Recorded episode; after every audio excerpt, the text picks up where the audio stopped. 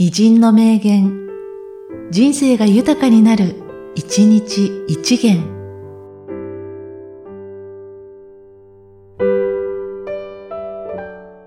10月19日、高橋新太郎。私は機会があれば何度でも経営方針を話します。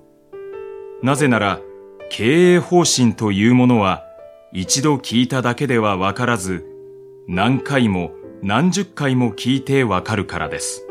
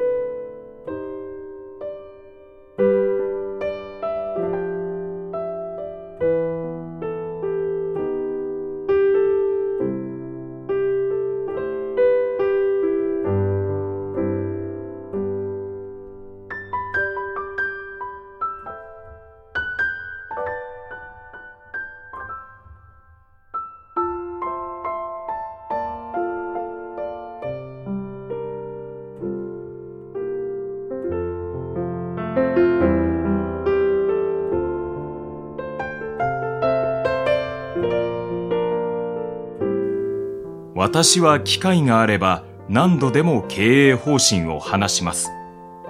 なぜなら、経営方針というものは一度聞いただけではわからず、何回も何十回も聞いてわかるからです。